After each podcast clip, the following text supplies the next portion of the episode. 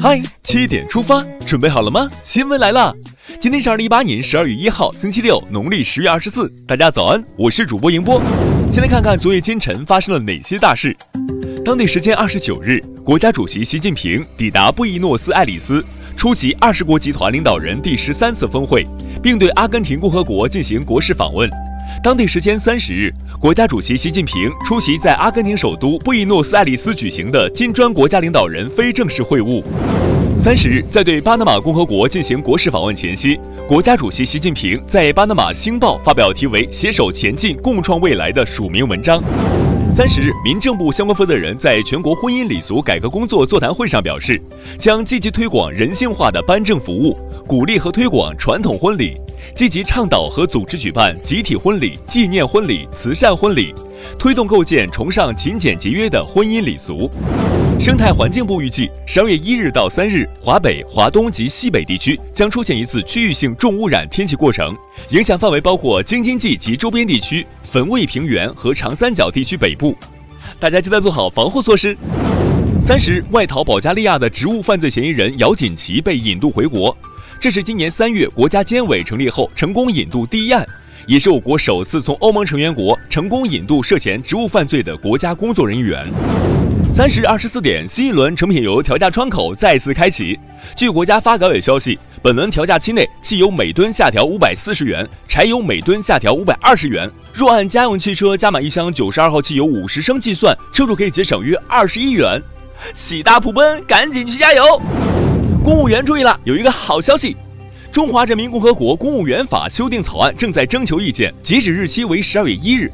草案提到，公务员在法定工作日外加班的，应给予补休；不能补休的，按国家规定给予补助。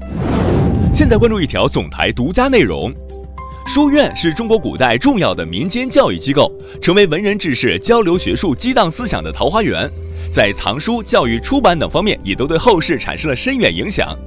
假如穿越回古代，你将在哪个书院就读呢？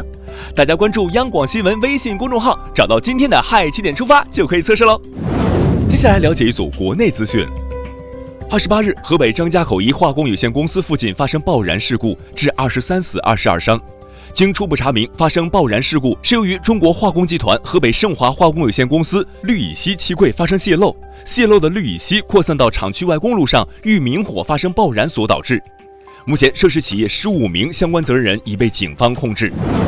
搭载着中国第三十五次南极科考队的“雪龙号”极地考察船，二十九日进入南极圈，即将抵达南极中山站固定冰外缘海域，展开中国南极科考史上最大规模的一次卸货作业。祝愿一切顺利。又有一位艺术家去世，著名相声表演艺术家常贵田因病医治无效，于三十日凌晨逝世，享年七十六岁。常贵田一九四二年生于相声世家，代表作有《喇叭声声》《帽子工厂》《祝你成功》等。先生一路走好。近日，北京市扶贫支援办、市直机关工委、市保密局、团市委等部门已迁入北京城市副中心行政办公区办公，这标志着北京城市副中心行政办公区启用。近日，河南省长葛市教体局通报黄海峡十年寒窗已被黄风岭顶替学籍上学一事调查结果。经调查核证，黄风岭顶替黄海霞、徐金明参加中招考试冒用学籍情况属实。经采证，黄风岭中招成绩系本人考试所得。目前，教育部门已对黄风岭做停职处理，其他相关事项正调查处理中。近日，天津市妇儿工委、市教委、市妇联三部门联合下发通知，自十二月开始，在全市中小学校实施性别平等教育工作。这宣告了天津性别平等教育由试点探索阶段进入全面覆盖普及。近日，清华大学博士后甘霖荣获超算领域高性能专委会杰出新人奖，成为首位获该奖项的中国人。他放弃其他公司的高薪，负责国产超算神威太湖之光的应用研发工作等。厉害了，我的哥！孙杨又获奖了。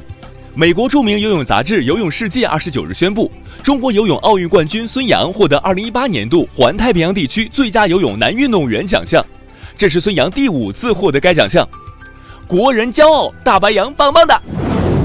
二零零七年，五十岁的徐富荣收养了被遗弃的先天性脑瘫患儿芬芬，为带芬芬治疗，徐富荣辞掉工作，前后花费几十万。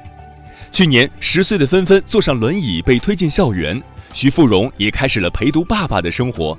他说：“只要芬芬想读书，自己一定陪她读下去。”愿善良的人被世界温柔相待。看完身边事儿，让我们把目光转向国际。据比利时旅游的人注意了。中国驻比利时大使馆二十九日在布鲁塞尔正式发布《中国公民赴比利时安全指南》，指南将在布鲁塞尔国际机场、中国游客较多的酒店和旅游景点向游客发放。公众也可在中国驻比利时使馆网站查看网络版的指南。